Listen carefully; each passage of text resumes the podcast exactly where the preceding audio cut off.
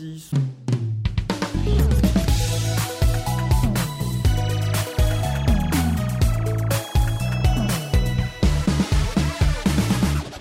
家老电商卖家开讲，我是缓缓。今天邀请到的呢，我们主题非常不一样喽，要来聊的是怎么在直播上面做出百万的营业额。当然，邀请到这位来宾非常厉害，是直播达人，繁花玛瑙饰品拍卖的主理人 Sunny，来跟我们听众打声招呼。Hello，大家好，我是 Sunny。来跟我们先简单自我介绍一下吧。啊、我是 Sunny，然后我目前经营的品牌叫做繁花，目前在虾皮经营两年多一点点。好的，Sunny，繁花这个品牌，先来帮我们介绍一下它整个成立的背景吧。呃，繁花的成立其实是我们主要贩售的商品是以矿石还有水晶类的饰品为主，然后这个类型其实比较冷门一点点。你们之前有听过吗？你说玛瑙相关的饰品吗？对听过玛瑙，但没有特别研究到饰品这一块。对，因为我们卖的是手镯，是然后可能很多人觉得手镯是那种比较妈妈阿姨，想到就是是奶奶玉镯，对不对？对对对，嗯或者是翡翠那种，好像一个就要几十万的那一种。对，对，所以大家可能会觉得是比较比较就是长辈一点在佩戴的。然后我们的卖场其实主要的消费族群是在二十五到四十五岁，所以其实相对在年轻一点点，因为我们的品相也会选的是比较年轻的商品。然后其实一开始我也没有想要创业，一开始我是当全职的旅游部落客。哦，所以在然后就是呃，在繁花之前，你是一个全职的 blogger，这样对对对，我就是做旅游相关的国。对对对，就是每个月都出国，然后会帮不同的厂商写一些文章啊、推荐介绍啊。就是去跑一些行程啊，然后体验一些饭店开箱这样。对对对，类似这种。OK，然后，但我有一？次，嗯我在法国工作的时候，我的整个背包被偷走了，里面有多少面就现金价值？嘛，是里面都多少东西被偷走了？护照还在吗？里面就是护照还在，就只剩下护照跟钱包了，其他什么相机啊记忆卡啊、什么硬碟全部都整包被拿走。所以当下突然觉得说，呃，当旅游部落客好危险，我要赶快转行，这样吗？对我没有也没有啊，我当下其实就是有一点人生崩溃，就是觉得我那个时候在欧洲拍了快一个月，然后所有的东西就没了。天哪，你那时候的档案是还没有交就对了，你有一整个要跟对厂商合作的很多内容都在那个相机里面，没面错。啊、哦崩溃。然后我就想说，我是不是就是命不在此？哎、你也是很遇到一件事情就会想人生很大的弯呢。对，但是因为那件事情就是比较比较刚好是比较严重，可能前面也还是有一些，因为当 blogger 其实也是蛮竞争的，然后呃，就是算是我也没有到很嗯，的那种程度，对，所以后来就想说，好，就是意志消沉了一阵子，然后我就想说，好像可以试试看不同的东西，所以没有大家想象中的那么美好，就是哎、出出出国度假旅游啊，不是很好吗？其实，在把它正式当做一份正职来说，其实也是蛮蛮有压力的。对啊，因为你想说，你一进饭店，你再累，你都要先拍照，哦，对，没有办法很像一个观光客享受纯享受旅游的乐趣。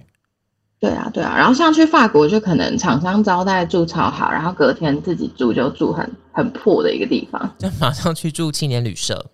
之类的。OK，那你转行后来这一段过渡期，在繁花成立之前，你做了什么工作吗？没有哎、我其实就是当 blogger，然后因为其实全职 blogger 的工作比较弹性，嗯我们就算是 SOHO 的形态，然后所以就有比较多的时间。我那个时候就想说，那我来试试看创业好了。我原本想说是来当一个副业，那结果怎么会啊遇到了矿石这个产业啊？呃，其实我一开始是先买了第一只玛瑙手镯，然后我其实也不知道我是怎么被冲昏头还是怎么样，莫名我就就是一个二八少女就买了一只手镯，然后买了之后就觉得，就是它真的是有帮助到我的生活。嗯哼。等一下，我对，们先我就嗯，我们先澄清一下，二八少女是你十六岁的时候还是二十八岁的时候？二十八岁，28岁 我想说你十六岁就讲少女是不是？我想说没有二十八就十六岁啊！我想说你十六岁创业会不会太厉害？OK，二十八岁的时候遇到了玛瑙好的对，对对，然后那个时候就是觉得这个东西没有想象中的老气，所以我自己还蛮喜欢的。可是，在台湾没有办法买到我喜欢的品相，因为在那个时候还是比较多，可能要去浴室啊，或者是要去那种车站地下街的小店铺。可是我就是一个少女，我很怕被骗。是，对对对，我很怕我走进去之后就花个一两万出来。而且总觉得去那个地方好像对于年轻人来说有点压力，因为不确定那个地方属不属于自己，这样对对对，而且矿石的东西就会不知道它是真的还是假的。没错。对，所以就会有一点担忧，所以就在台湾没有找到适合的，我就想说，哎，那我是不是可以就是挑一些我喜欢的，然后来做贩售？OK，那一开始怎么找到这一些矿石的？你的来源在哪？呃，其实我那个时候找了很多的工厂，嗯，就是不同的工厂，可能有个十几家吧，然后每一家都是先拿了商品之后来比较他们的切工啊、打磨呀、抛光啊嗯哼嗯哼，等等的，然后最后才找出三到五家比较常合作的。OK，那你当初自己也只是一个消费者嘛？那你真正要当老板的时候，你怎么样去判断说，诶，比如说你刚说呃抛膜啊，还有它的可能玉石的一些色泽这类的，你要怎么去判断它好与坏啊所以其实就是要拿到手上，你才会知道它好或是不好。？OK，所以我初期就淘汰了很多不适合或是不好看的东西。嗯嗯嗯，你一开始就是以自己的个人的喜好，你直接自己不 OK，你就也不会想要卖这个东西，这样对对对对对。然后因为玛瑙比翡翠再好一点，是翡翠它可能需要更专业的去，呃，去研究或是去判断它的真伪，但是嗯玛瑙基本上再好一点点，它就是再好入门一点点。OK，好，那其实这个东西，我们卖东西可以选线上线下嘛？怎么会突然决定一开始就要走上电商创业这条路呢？而且为什么是虾皮？呃，可能因为我自己还是习惯网购，嗯，然后我也觉得，在我这个年龄段的女生，她可能没有什么时间去逛实体店面。对，然后就像我刚才讲的，可能很怕被骗，所以后来就想说，那可以在线上做贩售。然后我那个时候刚好遇到的是虾皮直播刚刚开始的时候，二零一九年的年初吗？好像是哈。呃，二零一九年的年中九月左右，但是也算是刚开始没有多久，嗯，就是实际在直播在虾皮上直播的人。也没有到非常的多，然后我那个时候就想说，因为每一个矿石的手镯它都是独一无二的，嗯，所以等于说，呃，我如果想要反射的话，我可能要每一个都拍照，对，这样子就会花比较多的时间。所以我就在想，有没有一个方式是让消费者可以更快速、轻松的去看到这个东西？然后后来就想说，想到了直播对对对，然后那个时候比较多人是在 Facebook 直播，对可是我想说非常多虾皮对超级多，可是因为你去看 Facebook，你就会看到很多直播，它是那种叫卖式或者是嗯。竞标式，嗯，然后像我这种少女不是你的就会风格啦觉得很。可怕，对对对，嗯，然后而且我也不习惯去砍价，理解，所以你也没有对办法说下面喊加一啦。呃，下面喊加一是可以啦，但是我没有办法说什么来你不买这个，你就是会后悔，懂不？不会讲太多浮夸的话。赔钱这种，对对对，嗯嗯嗯。然后我后来就看到虾皮有做，而且因为虾皮可以直接从购物车结账，然后又可以看到这个卖家的评价，所以我会觉得这是一个新手很好起步的管道。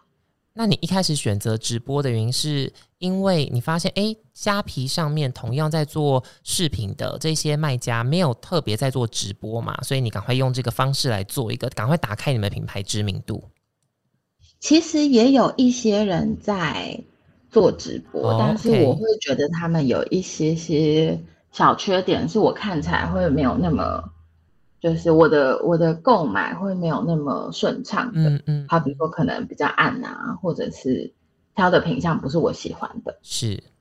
对，所以我那个时候就想说，既然已经有类似性质的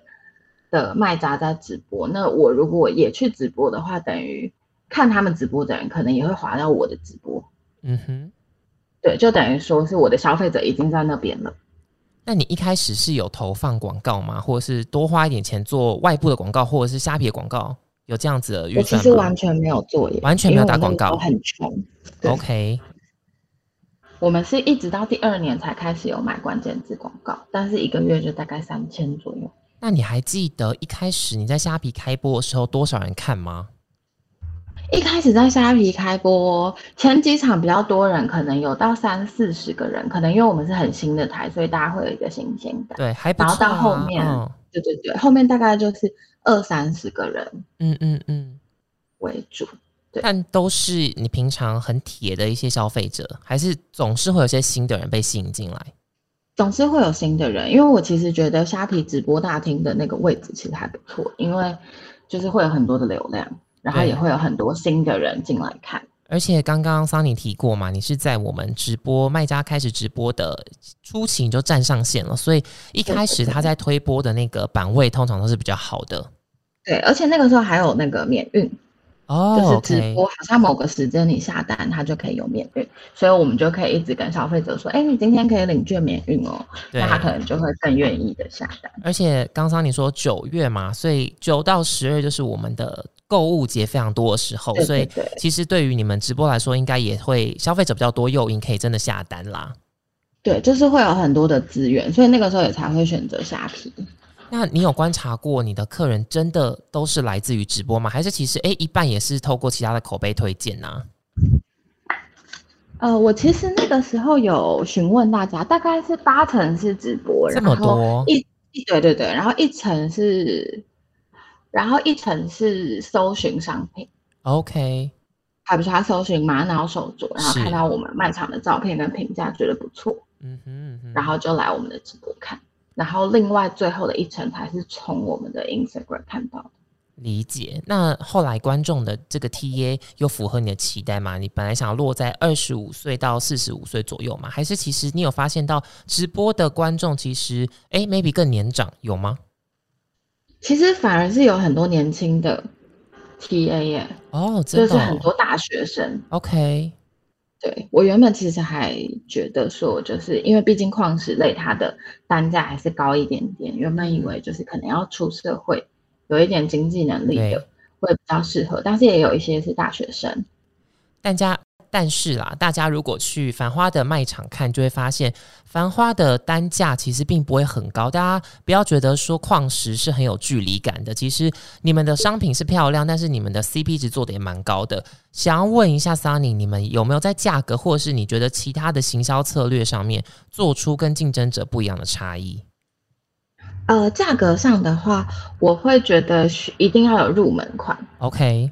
这个其实跟其他其他就是在虾皮，可能很多卖家会说导流款是一样，是是，就是是它会需要有一个入门，让大家去认识这个商品。嗯，尤其我们算是像手镯没有戴过的人，他可能不知道它戴起来是怎么样，所以我们会有就是入门款，好比说九九九或者是七九九的活动，也就是说，大家可以限时车买。也就是说，大家如果一下子看到一个可能三四千啊、四五千块的东西，他不太敢买。但是你如果有一个一千上下或一千以内的商品，大家觉得诶有兴趣买买看，发现诶这个东西很玛瑙，其实真的戴起来蛮漂亮、蛮时下的，他就有机会再跟你下第二笔单订单，然后甚至是更高单价的商品嘛，对不对？对对对，所以我觉得我都是那个虾皮行销工具小达人。例如什么，你来推荐大家用一下。呃，我觉得关注里很不错，因为如果你是有直播的话，你有设关注里的话，它一进直播，它就会跳出一个视窗，是说关注就可以获得什么折价券。OK OK，对，所以他们就会更愿意去关注。那只要关注了之后，你开播就会收到通知。嗯，然后平常也会收到那个聊聊的小聊天框嘛，对不对？对对对，或者是你的虾皮贴文墙也会有推播。然后我自己用的方式就是除了关注里之外，呃，贴文墙我也会固定去预告说我今天直播的品相是什么。OK，那大家就会有一个心理准备，或者是他看到图片，他觉得很漂亮，他就会觉得好，我真的一定要来看直播，嗯就让他们有一个诱因去来参与我的直播。嗯，诶，这一点也蛮有趣的，因为打开繁花的卖场，就会发现说，哎，不止刚刚桑尼提到的直播的形式力，其实你们连虾皮 站上有什么样的活动，你都帮大家整理好，比如说周末的虾币十倍回馈啊，或者是可能周一、嗯周日的有某几档。免运的活动，其实你都是在间接告诉消费者说哪些时候下单是最划算的，帮他们整理好这个优惠资讯了。对对对，所以我都会跟他们说，你现在有喜欢的东西，我可以先帮你保留，然后先等一下啦，十倍的时候，或者是等免运的时候，你再下单，你就可以同时用十倍，然后又有免运。OK，那在包装上面呢，你们有没有做一些产品上面不同的设计？呃，我们的包装其实应该是最有竞争优势的一个点。没关系，大声说出来，不要心虚，就是比别人美。对，就是比别人美。哎，你很，你有做功课哎？我我有啊，我我我是一个非常敬业的主持人呢。真的，我吓到，想说，哦，你怎么会知道？好，来来，让你好好的讲一下自己的包装有多美。好，因为其实很多直播卖家，他就是就是他可能卖的东西比较多，所以他可能就是稍微包一下包装就好了。但是我们有特别定制放手镯的盒子跟我们的外盒。嗯哼，然后因为大家知道现在物流很容易会不小心摔到包裹，所以我们在盒子的选用上就是会选比较防撞的形式，然后也会有不同颜色的更换，就可能这一季上一季是紫色，这一季比较秋冬就是奶茶色，所以让客人会有一种哎我有拿到新包装颜色的感觉，然后还会有一个新奇的感觉，然后我的客人都说他们收到打开就像是拆礼物一样，对，对他会很有一个很好的体验感。然后我那个时候是觉得，因为我我们毕竟卖的东西是比较客单高一点的，所以如果我随便用一个塑胶袋装，也是可以出货，但是它的感觉可能就会就是不会有被惊喜到的感觉。对，有时候我们不只是买那个商品啦，也是买一个整体的氛围。就是我既然买了一个蛮高级的东西，那我当然也期待我收到时候它是有一个整体的高级感。对对对，而且其实虾皮可能比较多数卖家还是就是。比较精简的包装，然后这个时候如果你的包装很厉害，他们收到就会觉得哇塞，真的不一样，然后他就会记得。对对对，OK，好，那接下来我们要来聊一下今天的重头戏了，就是我们的直播到底要怎么做？因为其实直播这个东西来销售，大家也可能讲了两三年了，但真的实际投入操作，并且在里面真的有获利的，其实。能讲的没没几个啦，所以我们今天要请 Sunny 真的帮我们分享一下《繁花》你们的直播流程内容是怎么设计的，然后有没有一些小配包可以让消费者，也就是你们的观众粘着度是很高，来跟我们分享一下。呃，我自己直播有一些秘诀是可以让无论是新手或是已经有在直播的人，我都觉得可能会有一些帮助的。好比说，你的直播的日期是非常重要的。是，像我们每个月会有一张直播表，告诉他我这个月就是哪几天会直播，大家就会知道说，哦，这几天是可以过来看的，或者是新的客人他一进到你的卖场，他看到这个就会知道说，哦，你是有在直播的卖场，那他就可以在直播的时间来挑选他喜欢的商品。OK，然后虾皮有一个，哎，你说，对对对，然后虾皮有一个功能是可以设定直播预告，对，然后。只要呃客人看到直播预告，他可以点一个提醒我，然后你的直播一开播，他就会发送推播给他。对，好，那日期这个功能我觉得日期或者是开播的时段，我们怎么选？我其实觉得要看个人，就是你自己自己评估一下你的品类，你的消费者什么时间会在线上。嗯哼，像好比如说，如果你贩售的是比较多，我家庭主妇喜欢，那可能下午的时段会很多人。对，然后像我比较多是上班族的女生，那他们下班回家吃个饭。可能就是比较有空的时间，就是九点多。嗯哼，对。然后如果你是新手的话，我会建议避开比较热门的时间。比较热门的时间就是可能是中午啊，跟晚上六点到十点这个时段是超多台在播。对。那当很多台在播的时候，你其实是拼不过，就是已经经营很久的直播卖家的。嗯嗯，的确。所以新手的话，就会建议你可以。在一些比较冷门的时段，但是其实冷门的时段也是有人的，就是我发现什么时间都有人在下地看直播。对，哇，听起来凌晨一两点、三两三点，听起来我们的流量好成功哦，什么时间都有人在看直播。对啊，因为我之前有播到四点，还是有人。四点钟还还有几个人，你还记得吗？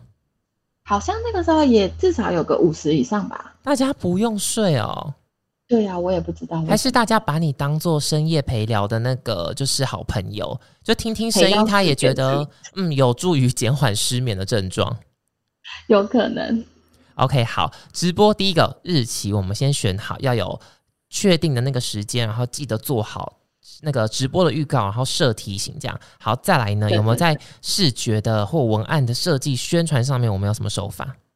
然后再来就是直播，你的标题跟你的封面都非常的重要，因为这个是大家进入直播大厅第一眼会看到，所以你的图片要很吸引他，然后你的标题要很明确，你的主题是什么。好，比如说像我有虾币十倍，我就会说就是下单九折，OK，然后我今天的主题是反手什么，这样大家就可以第一眼的看到。因为有些人他直播可能就是一个开播喽，或者是对，来聊聊天这种，但是其实这可能你对你的老客人会觉得很亲切，但是嗯新客人就会完全不知道你这个直播间在干什么，他我今天到底可以捞到什么？不知道。对对对对对，嗯嗯嗯没错，所以就会少了一点让他进来的动机。对所以我觉得就是封面跟标题也是很重要的。那在那个我们所谓诱因，就是在优惠的呈现上面，你有没有发现，比如说是折价券啊、免运啊，还是虾币，哪些关键字是大家比较会想要点进去看这场直播的？呃，我觉得直接有折扣是比较吸引大家然后目前虾币十倍是蛮受欢迎的，因为我们的单价高一点，然后假设他买五千块，那虾币十倍他就可以拿回五百块，对他们来讲是蛮多的。OK，那在粘然着度上面呢？在直播的当下，或者是你有什么办法让大家留在这场直播里面，甚至是最后会下我觉？得，我觉得抽奖还是最能够留住人的方式。OK 对，就是如果你之前的预告有做好，很多客人已经先进来了之后，就是可能可以固定跟大家讲的抽奖规则，还比如说爱心点到多少可以抽奖啊，嗯嗯嗯或者是呃人数几个人就会抽奖啊。然后我抽奖的赠品都会蛮好，好比如说我就会抽一只手镯。这个我也分享一下好了，就是我们嗯官方也常常做直播嘛，不管大家可能比较熟悉大业大型的那种跨业直播，或者是我们平常每个礼拜其实都有自己小编的节目抽奖。刚桑你提到这个真的还蛮重要的，尤其是呢一个小 paper，你要在不告诉大家你几点几分抽出来，就是对你每一个，比如说你播一个小时好了，你可能一开始抽一个奖品，中途抽一个奖品，结尾抽一个奖品都可以，但你就是不要告诉大家什么时候抽，让大家真的留完整场。那大家愿意留下来的，他多看了，他当然就有机会多下单。没错。然后虾皮也有那个，就是可以让大家领虾币。啊哈，对，虽然有些是什么零点一啊、零点零一，就看起来很小，但是真的会有人为了虾币而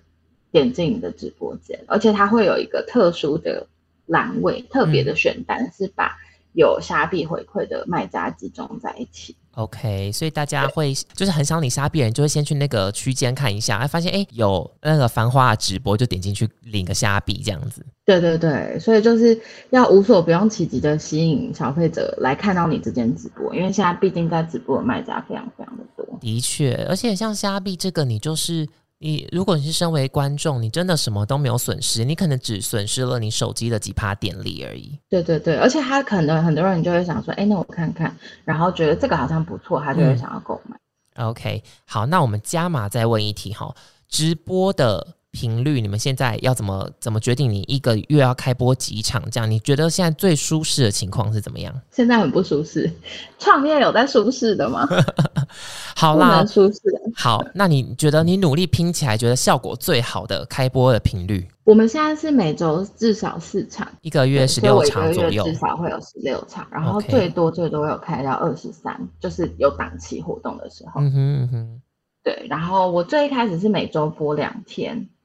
然后因为那个时候卖太好，就播两天就会全部被抢完，所以才加开时间。所以我觉得，如果是新手，真的很害怕，可以从每周一天开始播。诶，那这样子，你说两天就把你的那个原本的预期的存货卖光了，那你再追加嘛？你们那个存货是跟得上的就是所以一个创业初期还蛮痛苦的，就是直播完我就要开始追货，然后追货完就要开始包货，嗯然后包哼货完可能稍微睡个三四个小时，又要继续直播了，或是要整理货等等。诶，那 Sunny，你现在有更多的人加入你的直播吗？你有没有请更多的员工来帮你开播？呃，直播的部分没有，是因为我们的品相比较特别，啊哈，然后我们播的时间也比较晚，所以都还是我自己播。老板娘亲自开播这样子。对，没错，就四场都是我自己播。之前有请过员工来做，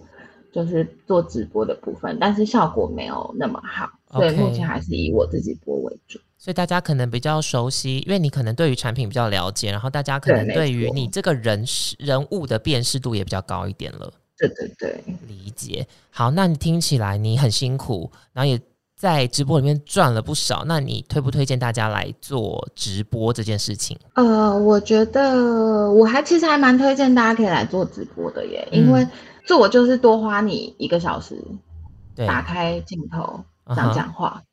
其实讲讲白了就是这样，就是没有损失，就算你都没有卖，也跟原本是一样的。可是如果有卖出去，或是多认识了一个客人，他会去逛你卖场的商品，你可能就会多一个机会。OK，那你觉得针对新手卖家有没有什么要条件或心态要具备好？比如说，我们先讲条件好，你可能要有怎么样的时间啊？是不是要做一些练习，买一些硬体设备？那心态上，你觉得可能因为有的人他比较害羞嘛？你觉得身为一个比较成功的直播主，要什么样的条件？呃，我自己觉得在直播之前，你要规划好你这一天的直播要讲的东西是什么，嗯你要卖的品是什么，都把它整理好，做好功课。脚本很重要啦。对，脚本很重要，然后你也要确定好说你哪一个品的折扣价是什么，因为如果你在直播卖的跟你卖场卖的价格是一样，那客人就会觉得我去卖场就好了，我干嘛要看直播？是，对，所以你的直播要有让大家觉得有一种特殊性，让他会觉得他很喜欢你家的商品，然后你刚好有要直播，直播会有一个特别的优惠，就算你可能不先讲优惠是什么，或是你只是想说会有优惠价，或者是新品优先曝光，嗯那大家可能就会觉得说，哦，那他想要来看看。嗯哼，对，然后再来就是你确定好 round down 之后，就是需要练习。我之前在开播之前，我大概练了一个月吧，就是对着我的脚本，然后一直讲。那你有观众吗？没有，我就是自言自语，我就是 洗澡的时候就开始说，哎，好，我们来看这一只手镯，然后这个手镯的特色是什么什么什么什么。哎，先确认一下，桑尼没有室友哈，我有室友，室友 们没有觉得你很奇怪吗？没有，我就跟他说我想要练习直播然后我就会看遍各大直播台，找到你自己适合的风格。嗯哼，因为像有些人可能就是走一个浮夸系，对，然后有些人就是像我一样，我就是走一个比较实在的路线就。是然后如果真的很轻松的聊天这样。对对对，如果你真的很害怕，也可以找一个朋友来帮忙。哦，OK，找一个稍微比较健谈的人人，对对对，两个人就是让气氛可以稍微比较热络。嗯哼，然后如果你的品相也适合的话，那就是会有比较直播间比较热闹的感觉。因为其实直播最怕冷场。对，然后我一开始都做好一个心理准备，是不会有人来看我的直播不会有人跟我聊天。对那我这样子一个小时，我要怎么样把它讲完？是，对，就像我讲刚刚讲的，就是你播其实没有损失，你就是讲话讲一个小时。嗯嗯嗯，对，所以很多人一开始都会觉得说我直播没有人来看，他很挫折。但其实直播一开始没有人来看是很正常的，是，因为你可能就一开始就讲的很烂。对，也是要经过慢慢的练习才会越讲越顺。我第一场直播也是很紧张，你还记得你第一场直播卖什么吗？我第一场直播也是卖手镯，也是卖手镯，OK。对，然后第一场就全部卖完，然后我就吓死。但你不是说你第一场讲的很烂吗？对啊，所以我就想说，我讲的这么烂，然后而且那三十只，我想说我要卖一个月，对，然后就直接，卖完。对，然后我就吓死，然后大家就会一直问下次什么时候直播？哎，你第一场的营业额是二十万吗？还是哦，第一个月，第一哦第一个月？OK，对对对。那你这样第一场你就尝到甜头，你有没有自己很惊喜？我其实比起惊喜是，就像你讲的，因为我的货对，要跟上，然后也要出货，是那个时候对我来讲什么都是新的，所以做什么都需要花比较多的时间跟力气。嗯嗯嗯所以我那个时候比起觉得开心或什么，比较是我需要赶快抓住这个机会，然后去播去准备我的下一场。而且我又那么菜，所以我的下一场就，你想我前面花了一个月准备，对，然后一场就这样结束了。那我的第二场就是，其实那个时候是比较比较焦虑，然后就想说赶快好，赶快把所有东西都准备好。那我们老粉丝后来观察到，还在留言跟你说，桑尼，我觉得你主持的越来越好了。他们好像呃，因为我的风格比较是聊天风 OK，对，但是确实会有那种就是跟过很久的客人，他就回来说，哎，没想到繁花还有在直播，嗯嗯，然后就觉得他之前来，现在就是我们进展了很多。像我们一开始也是包装，可能只是贴 logo 的贴纸、啊，对，然后就是一般的纸箱，但现在就是进展到有自己定制的盒子啊，跟手镯盒等等，就是会有看到，就是大家有看到我们的进步。OK，心态上，我们刚刚你讲的第一个不要太紧张，因为再怎么样，你其实就是讲给十几、二十，最多几十人听而已，所以先不要觉得好像要上台讲个几百人的演讲，没有那么可怕。然后再来就是不要太挫折，好，没有人看是很正常的，所以不要觉得啊都没人看很挫折，我下次不要开播了，因为你永远不会知道你哪一天再开第二次、第三次、第四次，观众来了，你的营业额就来了。对啊，而且因为虾皮直播它会有一个排序的权重，嗯，然后我印象中是你只要多播几次，它的权重就比较高，所以也很难说你某一次你就被推到很前面，就突然有很多人看的直播也是有可能的。OK，好，我们刚刚又聊到那个老客户嘛，那你自己有没有什么方式是在跟这群老客户互动？你们有没有小社团啊，或者是一个 Line 的群组这种方式吗？我们有开一个 Line 的群组，OK，然后群组里面是有购买过的客人才可以加入的，然后会提供一些事先的预告，好比如说我会跟他们说我今天直播的品，我会先拍一些照片、影片，让他们可以先看到今天会上架的品相，嗯哼，然后也会有一些折扣码的福利，OK，那有没有什么专属老客户的更多的福利？呃，我们因为我们有一个自己建立的会员制度，OK。对，就是你消费满多少就可以成为我们的 VIP，然后我们 VIP 是在周年庆的时候就直接送他们一个礼包，然后那个礼包里面就是有手镯啊，有水晶的手串等等的，价值应该是有超过五千块，然后他只要下单一千块以上就可以得到，OK，就直接送。因为旧旧顾客，我们说这些老顾客其实还是直播的一个很重要的基础啦，因为他有可能会帮你分享出去这场直播嘛。对，而且呃，如果一个直播里面都没有人留言的话，可能新进来的人会觉得比较，他也可能也不敢留言。对，但是因为像我们的直播会有一些老客人固定来聊天啊，或者是来看看一些商品，那等于说是我们的直播是比较热络的。是，那新客人他就会觉得说，哦，这是一个有互动的直播，我好像跟跟那个老板聊天也不会怎么样。嗯哼嗯哼，对，就是对于他来讲亲切度会比较高，然后他也会觉得说，哦，那感觉这个这个卖家是经营的很不错，所以才会有老客人会一直愿意来看直播。OK，好，接下来呢，我们这一趴聊聊矿石的一些小故事、小知识啦，因为。呃，不只是听众的提问，其实我自己也蛮好奇的。市面上矿石这么多，那比如说像繁花，你们的专业是玛瑙，那到底我在选矿石的时候，大家常常说，哦，比如水晶可以招财呀，然后或者是什么粉水晶，然后现在有好多好多东西，那我要怎么挑出？每个矿石的不一样的地方在哪里？呃，我自己比较不是走那种，今天有一个人来跟我说，就是我想要赚钱，我想要招财，我就说好，你就是买黄水晶就对了。你买钛金，你买黄水晶，你就绝对可以立刻招很多财。我比较走的路线是，就是你遇到一个矿石都是有缘分的，嗯，然后你其实自己看不同的矿石，你会对其中的某几个特别有感觉，嗯哼嗯哼。对，所以其实很多人说，就是矿石类，它其实是比较有灵性一点的感觉。对，因为每一个矿石的东西，它都是独一无二的，然后它就是从土地的可能一块石头，然后去切出来的。嗯嗯。对，所以它会有一些能量，然后那个能量会跟人的能量去做一个有一点互动的感觉。所以通常我们会说，就是你看起来觉得就是顺眼或是有缘分的，就会是适合你的。OK。所以你不会特别去强调命理啊这相关，其实反而是能量的这一块，就是让心情稍微变比较好一点，吸收一下负能量这样。对对对，因为有一些矿石，像玛瑙的，它其实没有什么招财或者是招桃花很厉害的功能，但是它可以就是帮你过滤一些你的负能量。而且还有一个关键，它就是漂亮啊。对，它的颜色就是。我觉得，对我觉得其实很多人挑都会觉得啊，我是不是我我五行缺什么？我命格中是不是缺什么？我要补什么？我都跟他说，你其实看了顺眼、漂亮是比较重要的。对，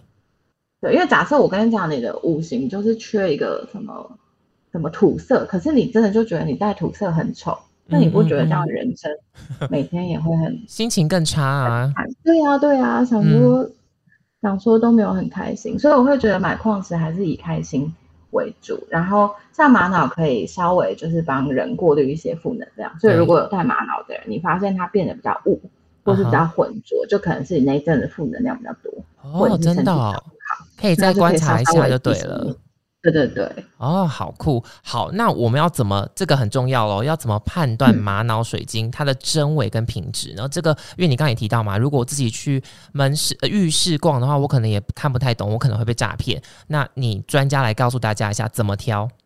这个超级多人问，但是我还是必须说，所有的矿石跟水晶没有看到本人，你都没有办法判断它的真伪。OK，然后以一般人、一般小白消费者来讲，就算很多人看到，他也不知道它是真的还是假的。对，所以他是需要有一定的经验才可以判断。所以我觉得，比起你自己去担心它是真假，你还不如找一个可以信赖跟有经验的卖家去做购买。理解。对，然后呃，再来就是可以用价格去判断，因为矿石都是独一无二。你想，它需要就是从那个石头去切割、去制作，它其实有很多很多流程，这些流程大多数都是手工。那如果今天有一个低于行情的商品，那它可能就会是有问题的东西。OK，那能不能帮我们排行一下每一个玉石大概的行情的高低，这样子才比较容易判断说，哎，是这个合不合理？哦、其实翡翠是最贵的，哦，OK，然后就可能翡翠有到一两百万的都有。嗯哼，对，然后玉可能会比翡翠再便宜一点点，然后玛瑙的话，基本上是在更更平价一点的，就是如果是玛瑙它是单色的话，可能几百块就会有了。OK，然后如果像是我们比较主打的樱花玛瑙，它的纹路特色是比较特别的，那它的价格可能就会是在一千以上。樱花玛瑙的特别的点是在哪里？樱花玛瑙就是它在玛瑙上面会有开出很像樱花一朵一朵花朵的样子。嗯哼，对，然后它的成因就是，呃，火山爆发之后延长到海底，然后跟海底的矿石一起生成，这么复杂它是火山灰的，对，它是火山灰的沉积物，那它就突然沉积的很美。所以台湾可能没有樱花玛瑙这样吗？台湾有火山对，因为？樱花玛瑙的产地都是马达加斯加。哦，OK，在非洲那边对对对，，OK OK，理解。所以樱花玛瑙是比较对独特的，相对于一般的玛瑙来说。对对对。OK，一般玛瑙是什么颜色一般的玛瑙比较多是灰色啊、焦糖色啊，？OK，比较单色的，所以哦，我觉得颜色也是判断矿石真假很重要的一一个因素。因为像我们走在路上看到旁边，或是看到山上的石头，不会突然出现一个很红的石头，或者是很蓝色的石头，都是灰色就是的。自然的，对对对，自然的产物它就是会它的颜色不会那么显眼，因为它是天然的东西。嗯所以如果你今天买到一个矿石，它是一个超粉粉红色，嗯哼，或者是一个超紫、超红的颜色的话，那你可能就要去怀疑说它是不是染色。是不是天然，它可能有加色或者是染色。OK，对，它为了要让它看起来更漂亮、更好卖，它可能会有一些后期的加工。理解。OK，小配包。第一个就是看一下价格的行情啦，如果高到不合理的话，自己就要警觉一下。再来就是颜色，如果过于鲜艳的话，那它可能就是有后后置加工，它并不是天然的矿石这样。对，然后有一些颜色啊，比如说像紫色啊，跟翡翠我们说的绿色，它其实这些颜色会有，但是很稀有，所以它的价格都会很贵。理解。OK，所以太特别的鲜艳的颜色的话，其实 OK 是有的，但是在价格上面就不可能太便宜了。如果太便宜的话，对对对可能就是假的这样。对，所以不太可能买到说，好比说我一两百块，嗯但是是很绿很绿的。嗯，今天呢，Sunny 帮大家整理了一下，呃，不管是直播啊，或者是在矿石上面的一些知识。那你自己对于繁花接下来的规划是什么？有没有还是要朝着直播这边重点发展，还是你有其他的规划了？呃，我其实蛮希望有机会可以找到一些伙伴可以帮我直播，就可能可以在场次上有一点增加，OK，让大家就是每天都可以看到繁华的那种感觉。嗯然后再来就是比较世俗的营业额，就是钱了啦，谈钱了。对对对对，希望可以在虾皮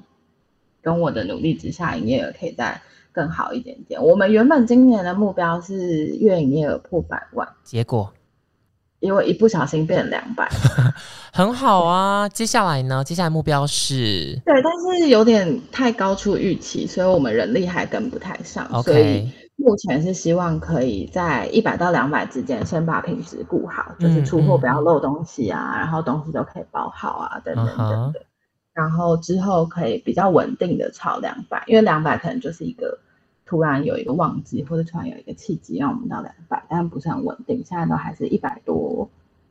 之间，所以希望可以先把品质顾好，然后再往稳稳的两百以上迈进。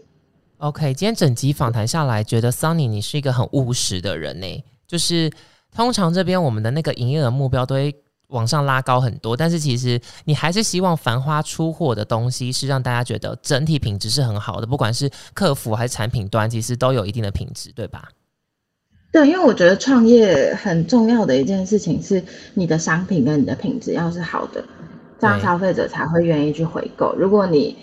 就是想着说，反正我先随便一点，大家有收到就好的话，那可能你会流失很多客人。反而我觉得在虾皮这种很多很多卖家很竞争的环境里面，你要找到你的优势。那我们的优势可能就是比较亲切，然后我们的直播的氛围比较不会强迫消费，然后我们在包装上也有用心，所以客人他会感受得到。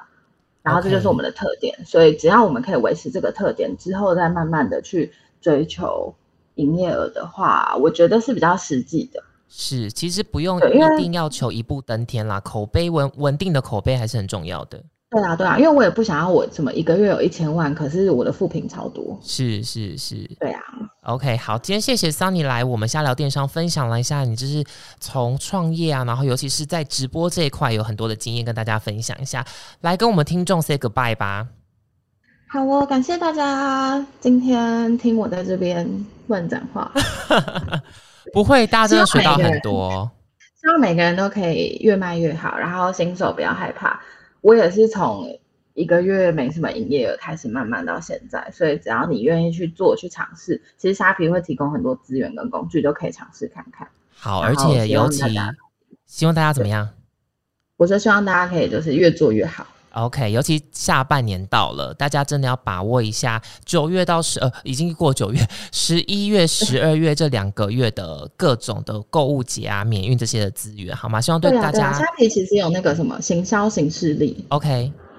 对，把它 note 起来。大家一定要记住行销形式力。OK，今天谢谢 Sunny。那如果大家想要听瞎聊电商，分享更多卖家真的血淋淋的创业经验，还有怎么赚钱的 paper 的话，记得来订阅我们的 podcast 频道。那当然，有任何问题的话，也欢迎私讯我们的虾皮官方 IG，我们搜集起来以后，再帮大家在节目上一次解惑。瞎聊电商，我们下周再见喽，拜拜。